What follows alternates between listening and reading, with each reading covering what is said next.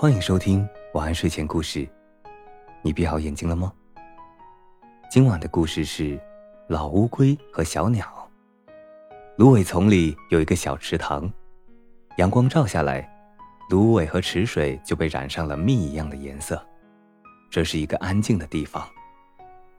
这是我的池塘，老乌龟总是这样想。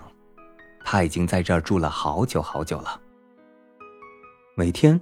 老乌龟早早的起床，嚼一点草根，喝一点池水，然后就开始睡午觉。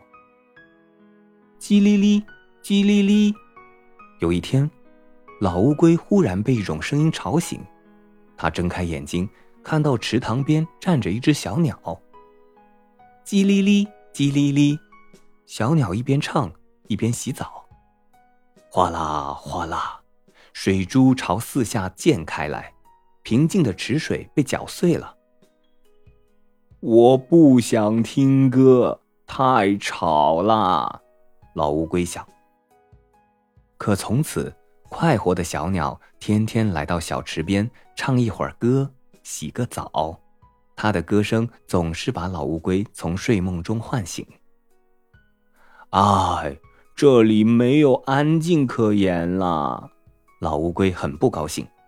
叽哩哩。叽哩哩，小鸟不停的唱。唉，老乌龟忍不住叹了一口气。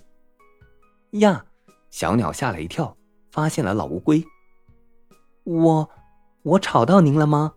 小鸟红着脸说：“是啊，我是很喜欢安静的。”啊，真对不起，我不是有意的。小鸟拍拍翅膀飞走了。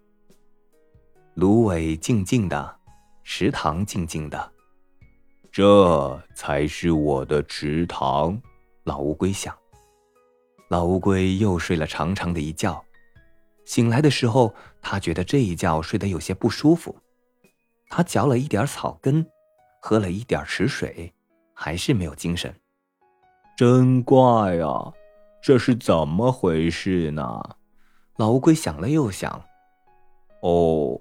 原来是我今天没有听到小鸟的歌声啊！